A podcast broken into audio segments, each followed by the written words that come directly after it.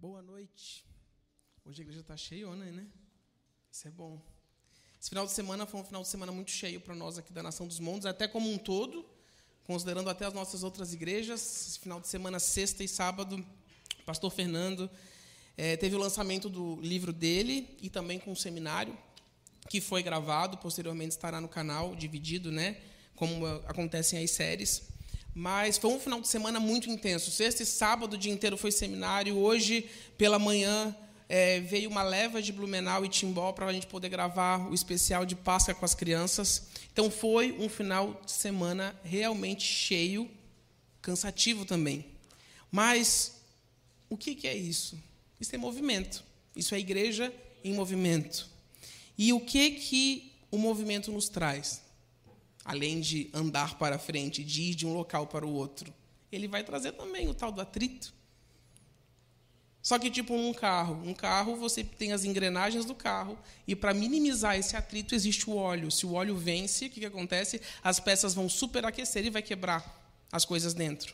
Só que sem o atrito não há movimento.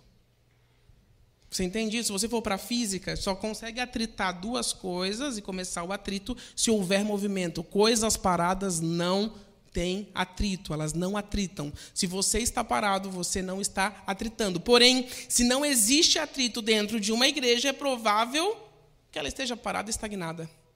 Então, ontem nós vimos, esse final de semana, nós vimos como estamos em movimento. E nós precisamos o quê? Do Espírito Santo. O Espírito Santo, ele é o bendito óleo que a gente coloca dentro do carro. Que não tira o atrito, mas ele alivia o atrito para a peça não quebrar. O Espírito Santo, ele vai aliviar você para você não quebrar, para você não esmurecer, para eu não esmurecer. E isso é o quê? Apenas um fruto do movimento. Nós precisamos nos movimentar. O reino de Deus, ele é feito na nossa vida para entrar o tempo inteiro em movimento, para se expandir. Dentro de nós, tudo que nós passamos, como Jesus, quando veio à terra, fala, daqui a pouco eu vou chegar nos versículos, mas é tudo para glorificar o Pai. Tudo que aconteceu na vida de Jesus durante todo o período que ele esteve na terra, ele sempre falou: a minha vida é para glorificar o Pai, tanto nas coisas boas quanto nas ruins. Então você pode estar pensando, Tá, então o atrito é algo ruim? Ninguém começa maduro, mas amadurece passando por experiências. Se você está escrevendo isso, isso é uma bela frase. Ninguém começa maduro. Você não vai amadurecer sem passar por experiências. E experiências boas nos ajudam, sim, mas não tanto quanto a mal. Experiência ruim não tem nada melhor, não tem escola melhor do que passar por uma experiência ruim, não é? E a forma com que nós passamos por ela vai dizer quem somos. Vai dizer muito sobre o nosso caráter e o que nós temos, certo? E aí, então vamos. Eu, eu, eu, falo muito porque eu gosto do livro de Tiago, não apenas por ser meu nome. Mas ele fala, lá em Tiago, de 2 a 4, eu não vou ler, mas tem uma frase que é muito importante. Nós, que, para que nós venhamos ter alegria quando nós passamos por provações. Então significa que a aprovação não vai te trazer alegria, mas ela você vai ter que escolher passar pela alegria. Porque ninguém vai ficar alegre por provação. Ninguém vai ficar alegre. Só que fala, você tem que ficar feliz. Ou seja, Deus deixa bem claro ali através de Tiago que é uma escolha sua. Eu tenho que escolher a felicidade do Senhor, mesmo em qualquer situação. Em qualquer situação. Porque a palavra também fala que a alegria do Senhor é a minha força. Se eu estou fraco, se eu estou desanimado, se eu estou angustiado, eu não estou com a alegria do Senhor, porque é ela que vai me fortificar. Amém? Então, o que a gente entendeu até agora? Que nós estamos como igreja em movimento. Esse final de semana, como eu falei, foi extremamente cheio e cansativo. E o movimento também traz cansaço. Né? Faz tempo que eu não vou numa academia, mas quando eu vou, quando eu vou, talvez uns três solstícios de verão atrás, mas a mensalidade está em dia. Mensalidade essa daí, porque o psicológico ele funciona assim. Se tu paga, significa que de alguma coisa a caloria está sendo queimada, né? Bom se fosse. Mas cansa, estar em movimento cansa, traz cansaço, traz exaustão. Então, acaba sendo meio complicado. Falar, assim, Deus quer que eu esteja em movimento, então, consequentemente, eu vou ficar cansado, mas eu também tenho que estar feliz, porque a alegria do Senhor é minha força. Exatamente. O reino, como eu sempre falo, ele é simples, mas não é fácil. E aonde é que nós temos atrito? Nós não temos atrito com a mesa ou com o pilar da igreja. talvez você até pode, mas você não vai ocupar o pilar. Se for você, o seu pé que deu nele. E você tem essa condição. E aí, eu queria falar um pouco sobre este livro, que se chama O Exército do Amanhecer. Parte 2, vou fazer bem merchan da nossa editora, porque ele é um livro muito bom. Ele é do Rick Joyner. Nós temos para vender aqui na igreja. Então, se você quiser comprar, você pode comprar hoje, sair com ele. Mas não é o merchan que é meu objetivo, mas sim uma, algumas frases que o Rick Joyner fala nesse livro. E ele fala o seguinte sobre pessoas. Ele fala, meu amigo, as pessoas mudam mas ele também continua. Eu, será que eu estou disposto a aceitar essa mudança da pessoa, o arrependimento dela? Então, eu vou chegar num exemplo pessoal agora.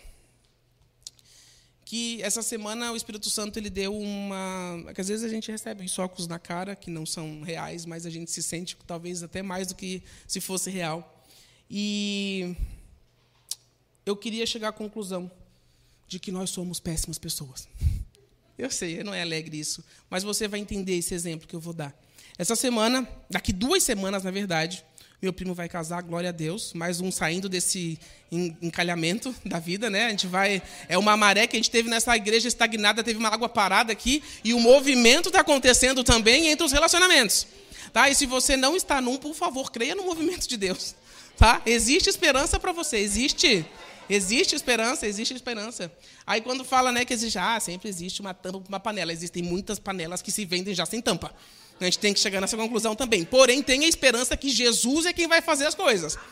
E às vezes, né, Deus fala: olha para os montes de onde virá o seu socorro. Aqui é os montes, né? O seu socorro pode estar vindo daqui, só que às vezes não estamos dispostos a olhar para o lado, né?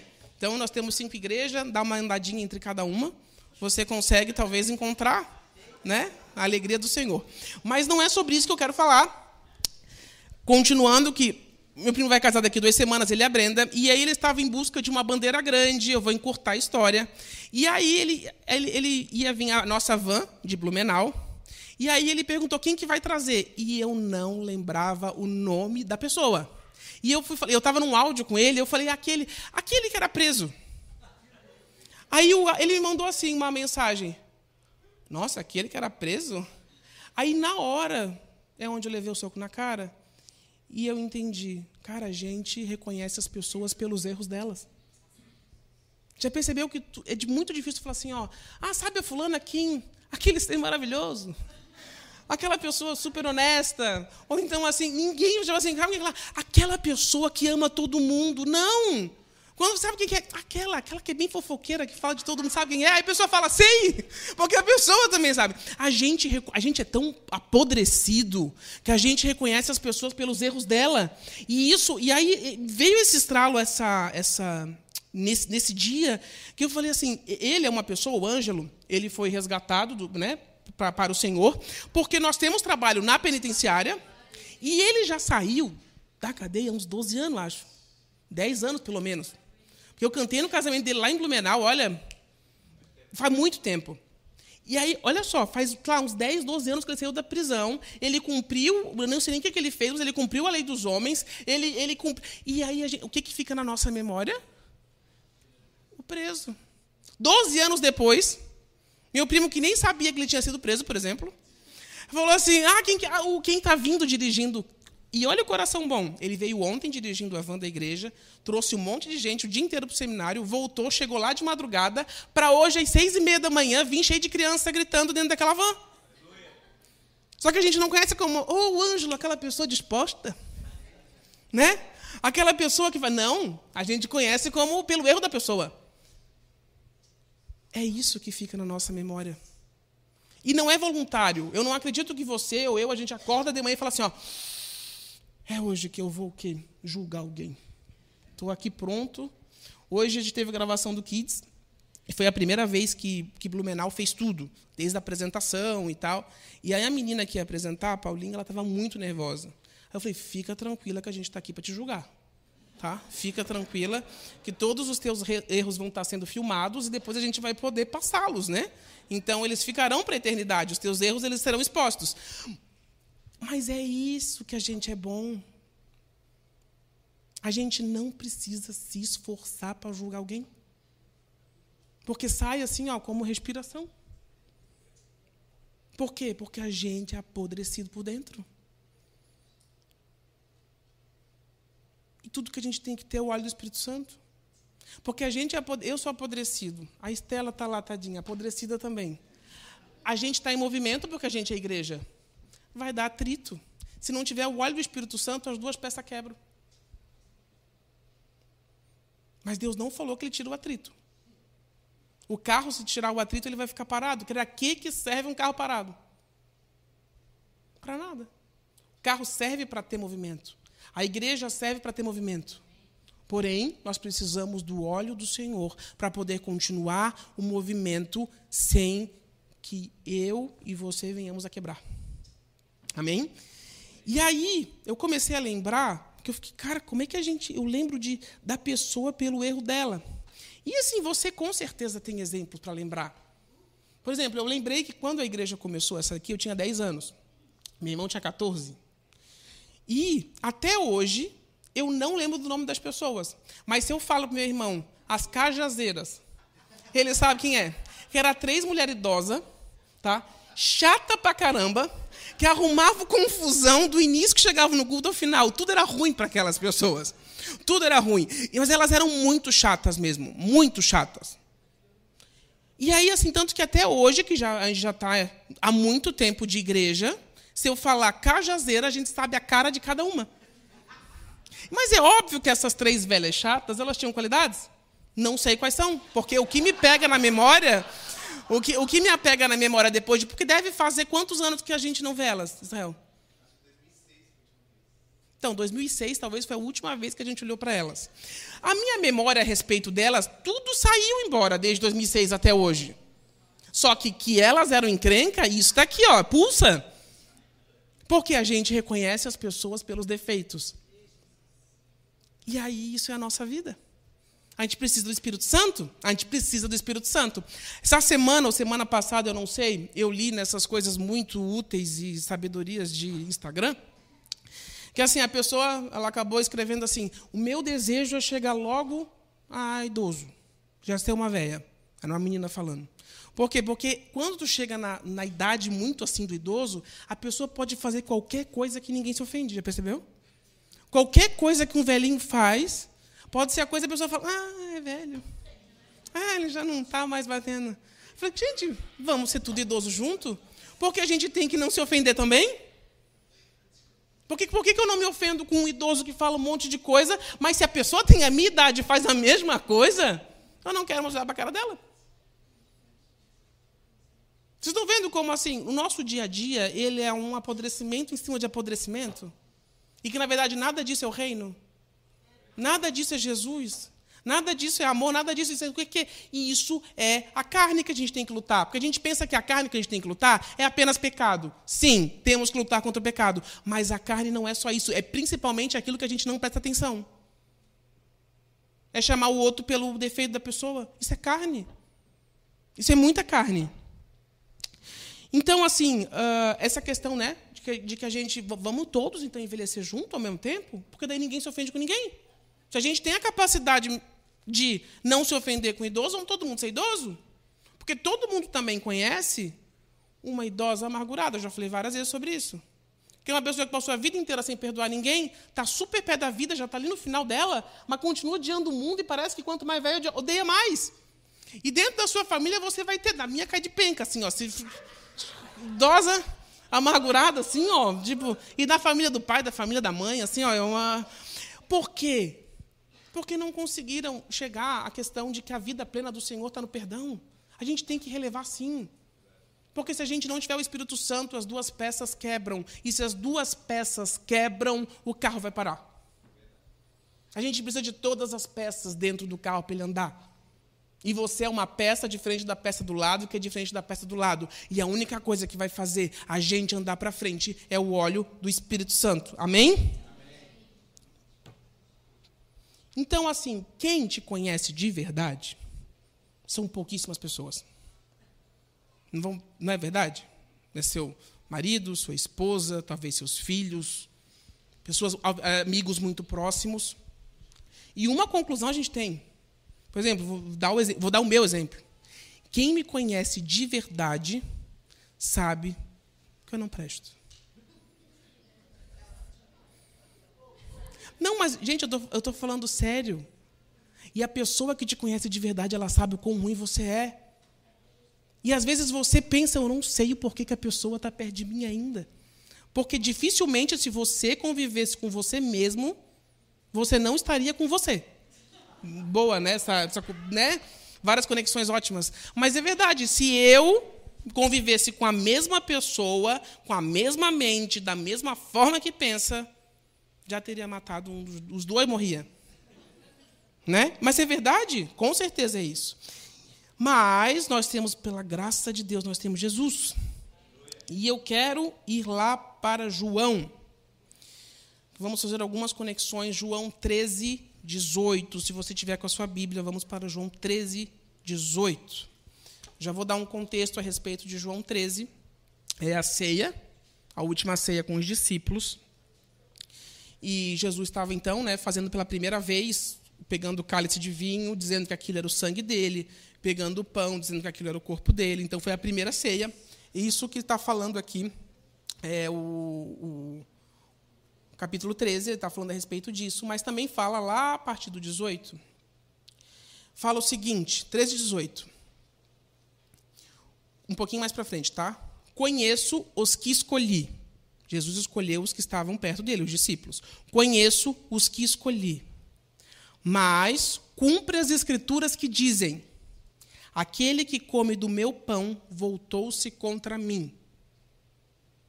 Aí eu li isso daqui, bem aquele lindo serelepe da Bíblia. Aí eu fiquei pensando, né? Porque tu, todos os passos de Jesus sobre a terra, de fato, Deus, através dos seus profetas, ele foi trazendo a profecia do que aconteceria com Jesus. Então, todo o, o, Velho Testamento, ali os profetas, vocês vão ter muitas coisas a respeito do povo de Israel, mas a grande maioria das profecias chegam no Messias. E aí eu fiquei curioso. Ah, ele diz que diz as Escrituras. Tá, então em algum lugar vai estar escrito que Jesus vai ser traído. Certo? Porque Jesus falou. Mas cumpre as Escrituras que dizem: aquele que come do meu pão voltou-se contra mim. Uma traição. Antes da traição de Judas, Deus já falou sobre a traição dele. E aí eu fui procurar na Bíblia onde é que falava lá no Velho Testamento que Jesus seria traído por alguém próximo. E eu achei que onde é que, onde é que ia estar? Ia estar em Isaías, em Jeremias, né? em algum profeta. E aí, quando eu fui pesquisar, onde é que estava? Em Salmo. Salmo é tudo, mas não é um livro de profecia. Davi, ele era muita coisa o rei Davi. Ele era salmista, ele era adorador, ele é considerado pelos judeus até hoje o maior rei de Israel, mas profeta ele não está nessa categoria. Aí eu falei, mas Davi foi profeta. Aí quando eu vi que era salvo, Davi foi profetizar que Jesus ia ser traído. Aí eu fui lá, vamos então, vamos para Salmo, agora então, por favor, abre aí, 41, 9. Diz o seguinte: até meu melhor amigo, em quem eu confiava e com quem eu compartilhava o pão, voltou-se contra mim. Isso não foi uma profecia. Isso foi a vida de Davi.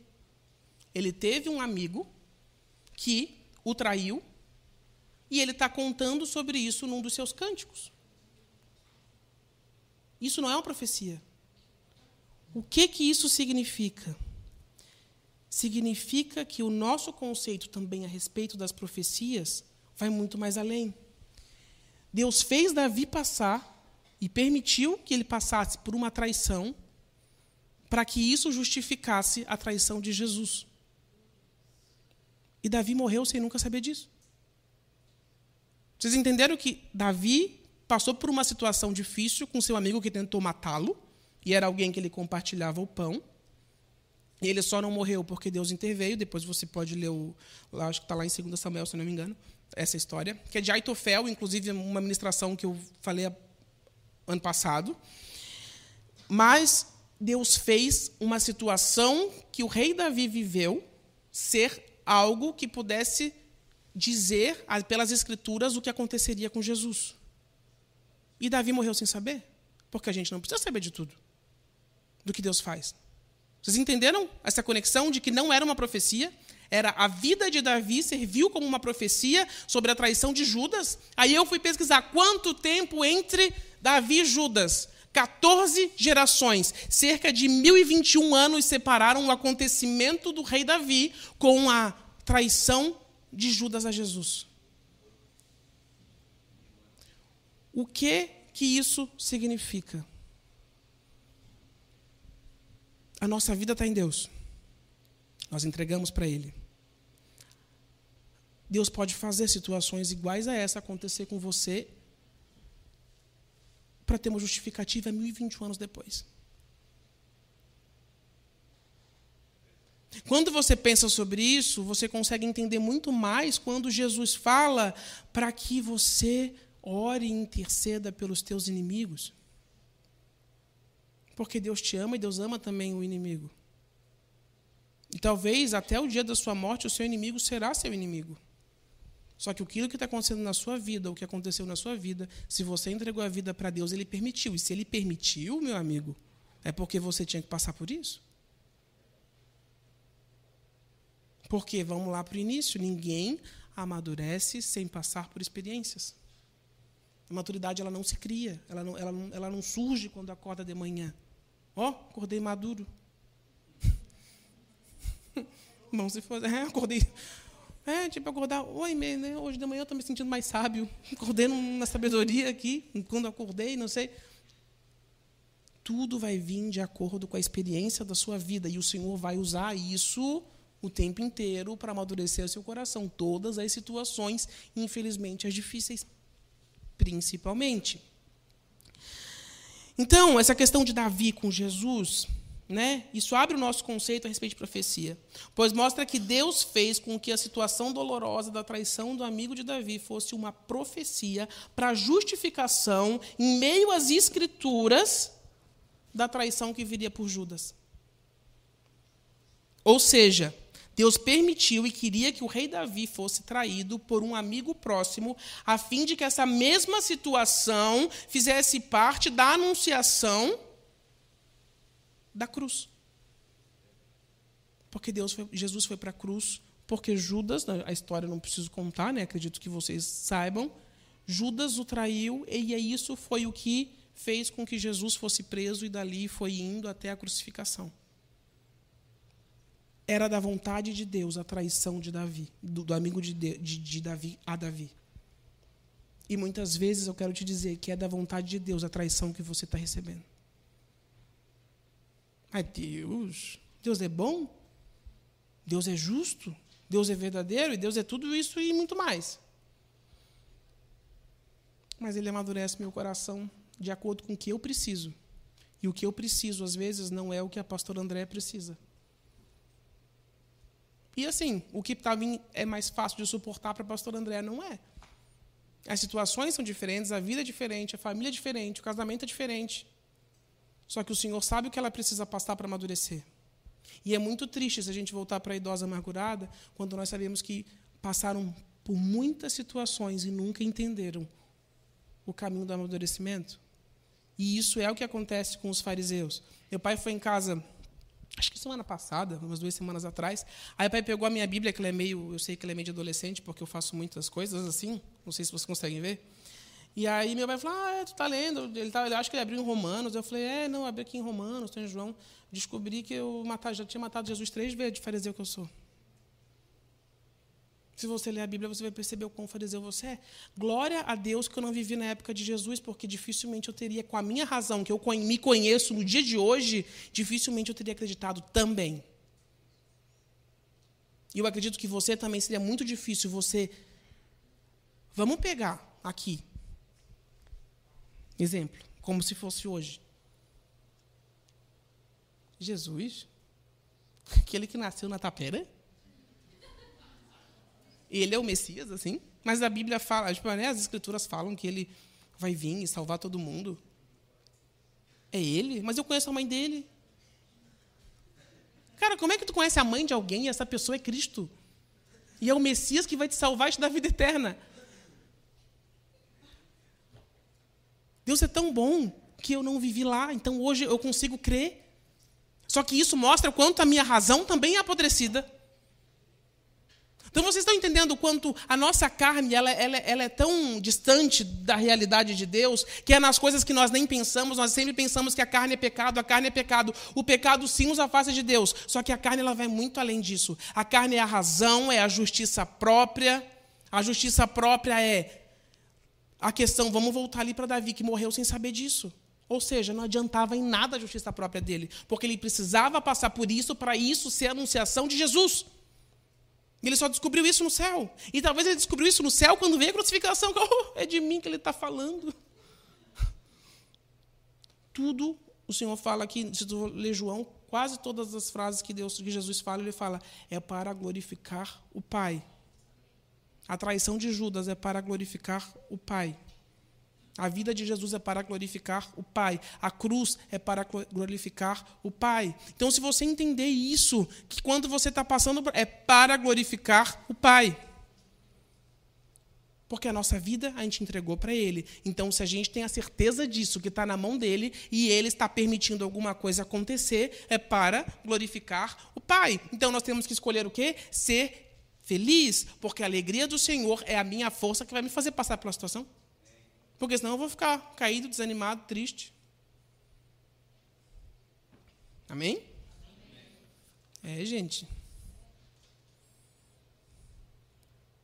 Toda essa situação nos faz entender que Cristo fala uma coisa.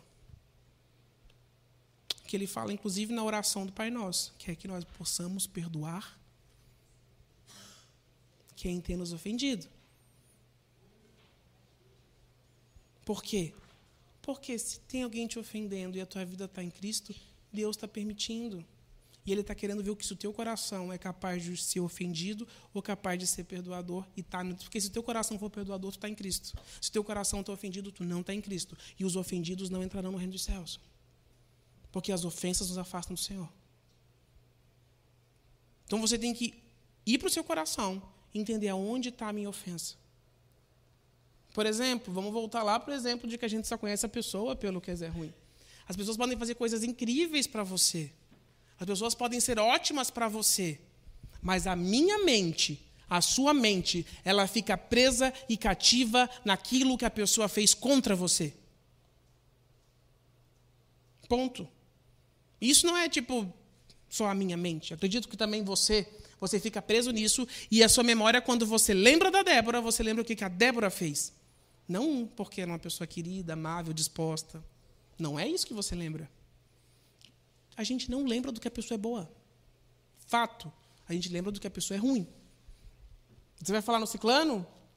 Dificilmente vai falar, é aquela pessoa. Você vai falar as coisas que você não gosta da pessoa.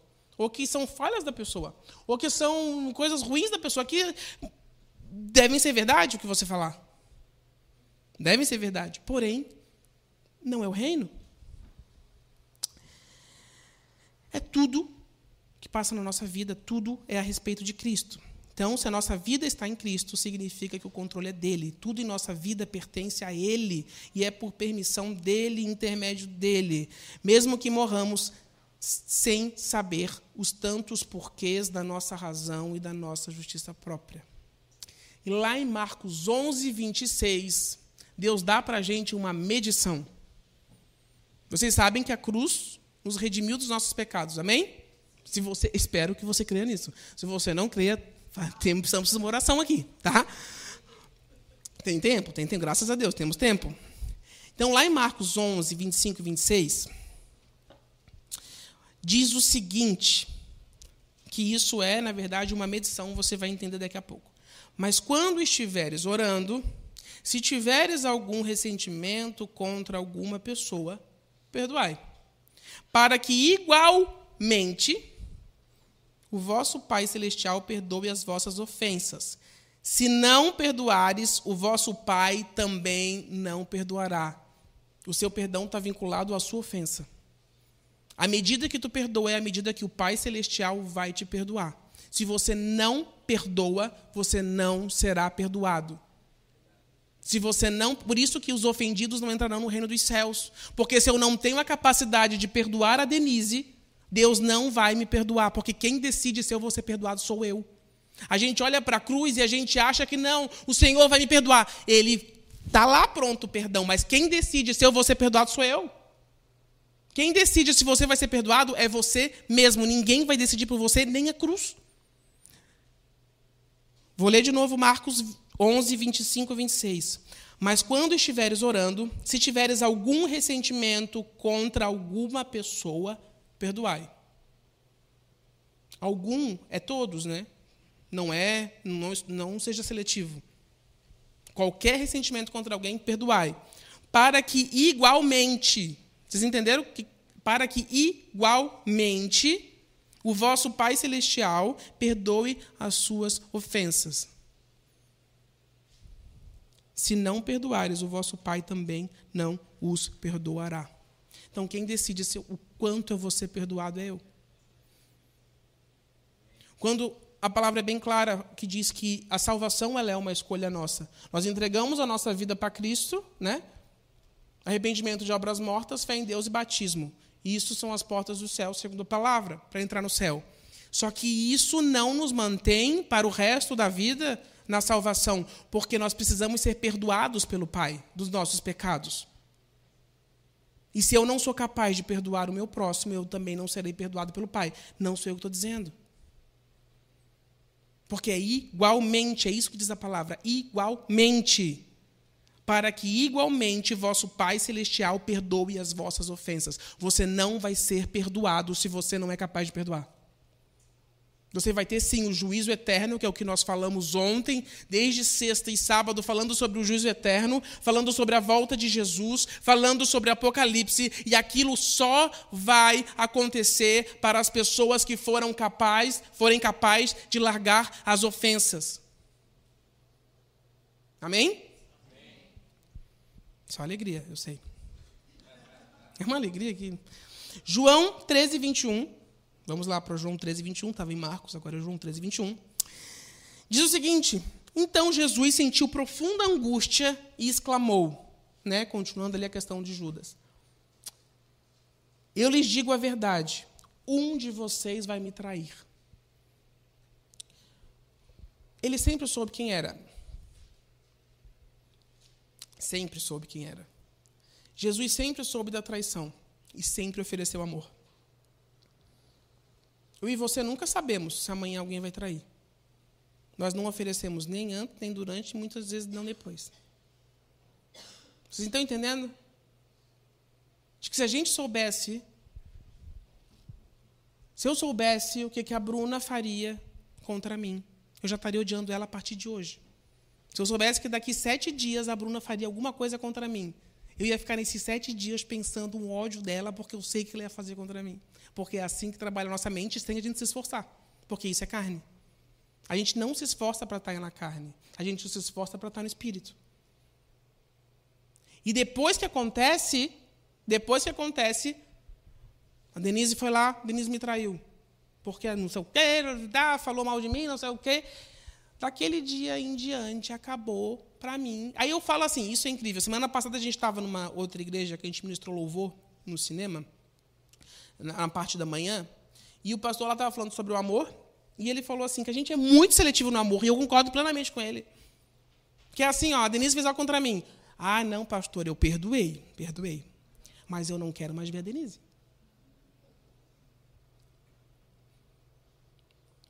Jesus não quer te ver. A resposta é que Jesus não quer te ver. Porque tu não quer ver a Denise. Porque a palavra fala igualmente. Ah, eu perdoei. Não é perdão. Tá, mas então eu preciso ficar perto dela. Não, eu, eu, eu não. Cada caso é um caso. Cada caso. A questão é: quantas vezes eu já pisei na bola com alguém, querido? Ninguém que está aqui dentro não pisou pelo menos umas mil vezes com alguém. Talvez não com a mesma pessoa, porque daí você é um pouco ruim umas mil vezes com uma pessoa só. Essa pessoa, inclusive, virou santa, canonizada, porque ela está contigo, olha, não sei. Mas assim, né? Até porque 70 vezes 7 não dá mil, né? Então, se a gente fazer as contas. Não, isso aí tu já vê, aí cai a razão, já estraga tudo. Mas assim, é, a gente pisa na bola com as pessoas. E às vezes, depois que tu pisa na bola, fala, por quê? Por que, que eu fiz isso? E às vezes e o Espírito Santo também fala contigo e fala: Eu queria que tu caísse na bola com a pessoa, porque agora tu vai ter misericórdia dos outros. Porque quando alguém faz contigo a mesma coisa, tu é muito ruim, tu é muito condenador, tu é muito jogador. Então eu te fiz mostrar, tu caiu, tu foi lá, tu, tu fez contra alguém, para isso sempre estar na tua mente, para te ser também, lembrar que assim como aquela pessoa te perdoou, tu também tem que perdoar os outros. Porque quem muito recebe perdão, muito ama. Graças a Deus pela vida da pastora Fran, né? Que sabe a Bíblia. Vamos lá, né, Fran? A gente vai lá, quem muito é perdoado, muito ama. Isso tudo é Bíblia, isso tudo é a graça de Deus nas nossas vidas. Ou seja, é simples, mas não é fácil. É simples, mas assim, queridos, a gente não pode anular outra pessoa porque ela errou conosco. E quando Jesus fala 70 vezes 7, ele fala 70 vezes 7 na mesma pessoa. Ainda bem que não é mil. Mas. Hã? E por dia. É, aí fica triste, né? Não, mas aí de verdade, se você. Dá quanto mesmo que eu nunca lembro? 490. Eu sou um, né, um engenheiro muito bom em, em, exatas que não sabe 127. Tá. Mas assim, 490 vezes em um dia. A outra pessoa já foi glorificada a Deus, porque essa daí recebeu a salvação por causa da sua vida, assim, ó, na hora veio o cavalo do céu e levou, né? Mas isso é o reino, porque é isso que Jesus faz. Porque às vezes você peca 490 vezes no dia. Você fala 490 vezes mal de alguém no dia. Na verdade, juntando todas essas coisas, talvez você também chegue a 490 e Jesus fala: Te perdoo. Eu não posso anular alguém. Eu não posso. Isso, isso não é bíblico. Não, aquela pessoa lá ela é falsa. Você é igualmente falso por estar falando isso dela. Aquela pessoa lá, porque eu já fiz pela pessoa e quando eu precisei da pessoa, Deus quis que isso acontecesse com você para revelar o teu coração o quanto ele é ruim. Você entendeu? Deus está revelando, Deus fez o outro pisar em você para mostrar o como você não é capaz de perdoá-lo. Porque eu vou anular a pessoa que fez algo contra mim, porque não pode. Eu ajudei a pessoa, eu fui bom para a pessoa. Você não é bom para Deus e Deus é bom para você.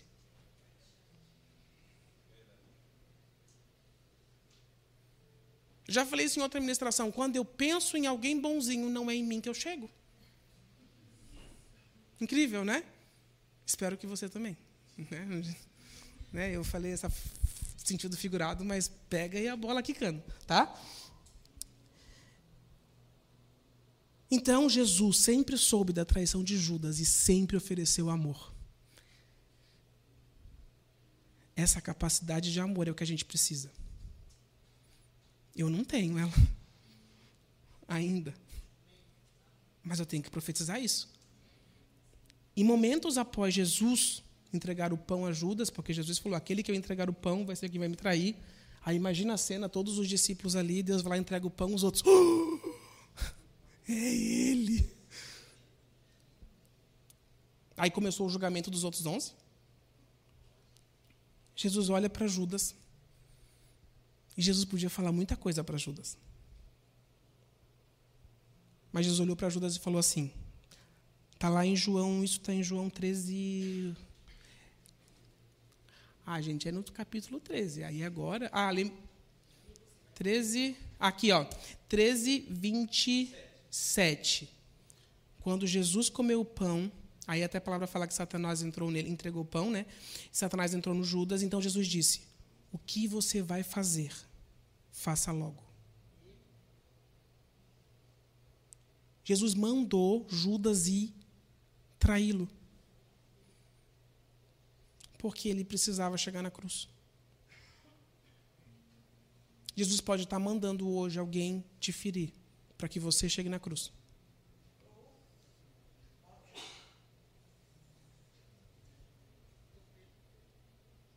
Jesus não ficou ofendido com Judas. Mas a traição de Judas glorificou o Pai, porque chegou à cruz. E após isso tudo acontecer, Jesus saber que momentos depois viriam já os, os os soldados para prendê-lo. Jesus entrega um último e novo mandamento: amem uns aos outros, assim como eu os amo. Antes de Jesus ser preso, antes de acontecer toda essa questão da traição, tudo que Jesus falou foi: amem uns aos outros, como eu os amo. Porque ele sabia que a nossa capacidade e a nossa o nosso conceito de amor não chega a ele. Então a nossa é todo dia. Eu tenho que amar como Deus ama. Eu tenho que amar como Deus ama, porque eu sei que o que eu sinto ainda não é o amor de Deus. Então lembre, lembre muito disso. Jesus permite que muitas coisas aconteçam na sua vida para você chegar na cruz. E muitos, muitos, às vezes você, mas vamos pensar em outros que eu sei que você vai ter exemplos na sua mente a respeito disso. Muitos, quando acontece alguma coisa com a pessoa, acabou. Ou seja, a pessoa chegou na frente da cruz e deu as costas. Se você não é capaz de perdoar alguém, significa que você está chegando na cruz e dando as costas. Você é fariseu. Você não vai receber a vida eterna. A não ser que eu ame como Jesus me ama. E em João 14, 1 e 2, Deus fala o seguinte: não deixe que o seu coração fique aflito. Jesus é tão querido que depois disso tudo, não deixe que o seu coração fique aflito. Lembra, Deus estava deixando agora avisado que é uma escolha sua também deixar que o seu coração fique aflito. Deixar que a sua mente fique trabalhando no problema. Isso é uma decisão sua. Por isso que Deus falou: não deixe. Se, você fica todos os dias aflito, é porque você está deixando. Jesus está falando: não deixe o seu coração aflito. Se o seu coração está aflito, o único responsável por isso é você. Palavras de Jesus. Creiam em Deus. Não deixe que o seu coração fique aflito. Creia em Deus. E voltando um pouquinho no João 13, 27, Deus fala: Eu lhes deixo um presente, a minha plena paz. E essa paz que lhes dou é um presente que o mundo não pode dar. Portanto, não se aflijam, nem tenham medo. Não importa a situação que você tenha, o óleo do Espírito Santo é o que vai fazer com que o atrito seja minimizado a ponto de ninguém quebrar. O óleo do Espírito Santo faz com que o movimento continue sem ninguém quebrar. E no meio disso tudo, o Senhor manda amar, Ele nos ama, Ele manda perdoar, Ele nos perdoa e Ele deixa a paz dele que o mundo não pode dar. Porque mesmo em meio a tudo que você pode passar, existe paz no seu coração se você clamar pelo Senhor. Porque a paz do Senhor Ele deixou e o mundo nunca vai te dar essa paz. Não é uma palavra legal, motivacional. Na verdade, é motivacional. Ela é motivacional porque mostra que a nossa vida e o que vai ser dela está nas nossas escolhas. E a nossa escolha é perdoar, é amar, é sentir a paz do Senhor e é escolher pela felicidade. Porque a alegria do Senhor é a minha força. A alegria do Senhor é a minha força que você tenha que falar isso todos os dias. Fale todos os dias, a alegria do Senhor é a minha força. Deus deu para a gente um presente que se foi um, um, um buquê de felicidade. Por quê? Porque a alegria dele é a minha força. Eu vou passar por muitas coisas ruins, mas eu vou passar feliz, porque a alegria do Senhor me fortifica. Ela me faz caminhar, ela me faz levantar, ela me faz enfrentar. Não existe, não existe em hipótese alguma existirá vitória sem a batalha. Não existe vitória sem batalha. Então você passar a vida inteira por batalha. E se você tiver em Cristo, você vai passar a vida inteira também tendo vitórias. Porém, e mesmo nas suas derrotas, serão vitórias porque o Senhor vai fortificar o seu coração e vai amadurecer. Porque nas derrotas a gente amadurece. E tem mais uma frase desse livro do Rick Joyner que eu falei, que ele, ele é incrível. Ele fala assim: nas nossas limitações, desculpa, desculpa, nossas limitações precisam nos manter humildes quando a gente lembra quem a gente é isso nos faz ficarmos humildes, porque a gente sabe que eu sou limitado nisso, eu falho nisso, eu peco nisso, eu erro nisso. Então eu tenho que ser humilde para com o outro, eu não posso julgá-lo porque eu sei os meus defeitos. Se alguém sabe os meus defeitos, sou eu. Se alguém sabe os seus defeitos, são vocês. Se isso não está te deixando humilde, isso é orgulho, isso é egocentrismo. Isso é, vai gerar uma ofensa, com certeza, porque não tem como pessoas egocêntricas perdoarem. E nem pedirem perdão, porque pessoas egocêntricas não erram. E olha que incrível, somos humanos. Erramos. Então que a gente possa se mandar, manter humilde e lembra, nós temos que perdoar em todo tempo. Nós temos que perdoar, não existe nenhum tipo, não existe nenhum tipo de exceção. Porque se existir uma exceção, vai existir exceção para Deus nos perdoar também. Porque é igual. A medida do meu perdão é a medida que eu perdoo. A medida do meu perdão é a medida que eu profetizo todos os dias. O meu coração será perdoador. O meu coração será livre de ofensas, porque é só assim que o Pai vai me perdoar dos meus pecados. É só assim que o Pai vai fazer com que a minha vida seja plena. É eu que decido o quanto de perdão eu tenho na minha vida. E lembrem, Jesus entrega um último e novo mandamento: amem uns aos outros, assim como eu os amo. O amor de Deus não tem distinção. E é isso que Ele espera de mim e de você. Amém? Amém, amém? amém? Então vamos orar agora ao Senhor.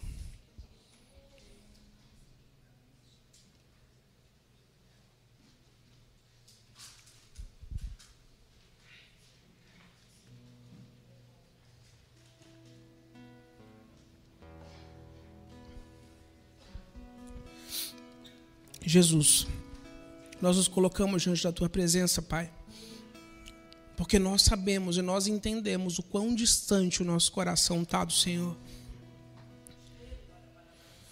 Espírito Santo, o Senhor é o nosso ajudador. Nós precisamos ser ajudados, nós precisamos ser confrontados, porque nós queremos glorificar ao Pai. Nós queremos que a nossa vida seja uma anunciação do reino do Senhor Jesus.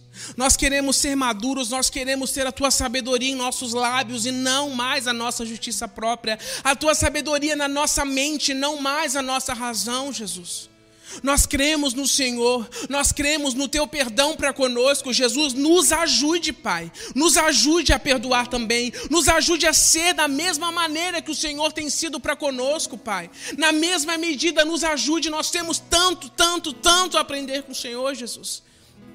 Que o nosso coração seja ensinável em todo o tempo. Que o nosso coração, Jesus, seja ensinável a tudo que o Senhor tem para nos dar, a tudo que o Senhor tem para nos ensinar, Jesus, e que cada aprovação que nós venhamos a passar seja para glorificar ao Pai. Jesus, que cada ofensa seja para glorificar ao Pai e haja perdão. Jesus, que cada situação difícil, cada perda, cada traição seja na nossa vida para glorificar ao Pai, Jesus. Nós não queremos dar as costas para a cruz. Jesus, nós não queremos dar as costas, ó Pai, para o sofrimento. Das costas, Jesus, o Senhor não deu as costas para a cruz. O Senhor sofreu até o último momento, Jesus, para que nós tivéssemos perdão. Pai, nós queremos este amor, nós queremos essa perseverança, Jesus. Nos faça forte, nos faça forte para aguentar, nos faça forte para permanecer, nos faça forte, Jesus. Nós precisamos da tua alegria. Nós escolhemos escolhemos a tua alegria essa noite. Jesus, que a tua alegria nos fortifique, que a tua alegria fortifique o nosso coração, que a tua alegria fortifique a nossa mente, que a tua alegria acabe com a nossa razão, que a tua alegria, Jesus, acabe com a nossa justiça própria, que a tua alegria, Jesus, acabe com tudo que nós pensamos, achamos que as coisas devem ser feitas. Jesus, tudo que nós queremos e precisamos é do teu Espírito Santo, é do óleo da tua unção, é de um arrependimento genuíno diário, Jesus. Porque tudo pode passar, mas não a tua presença. E nós não queremos que o Senhor resista a nós por causa do nosso coração. Não resista a nós, Santo Espírito de Deus, por causa do nosso coração. Trata os nossos corações, Jesus. Quebra quantas vezes for necessário até que o Senhor seja glorificado. Nós te amamos, Jesus. Nós te amamos, Pai. Sonda-me, Senhor, e me conhece. Quebrantar.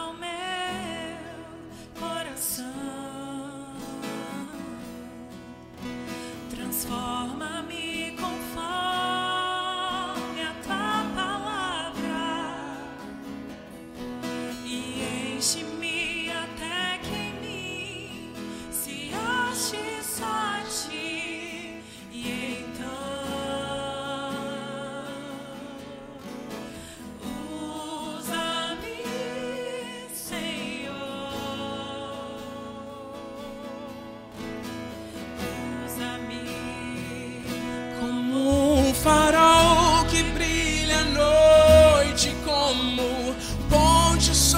As águas como abrigo no deserto, flecha que acerta.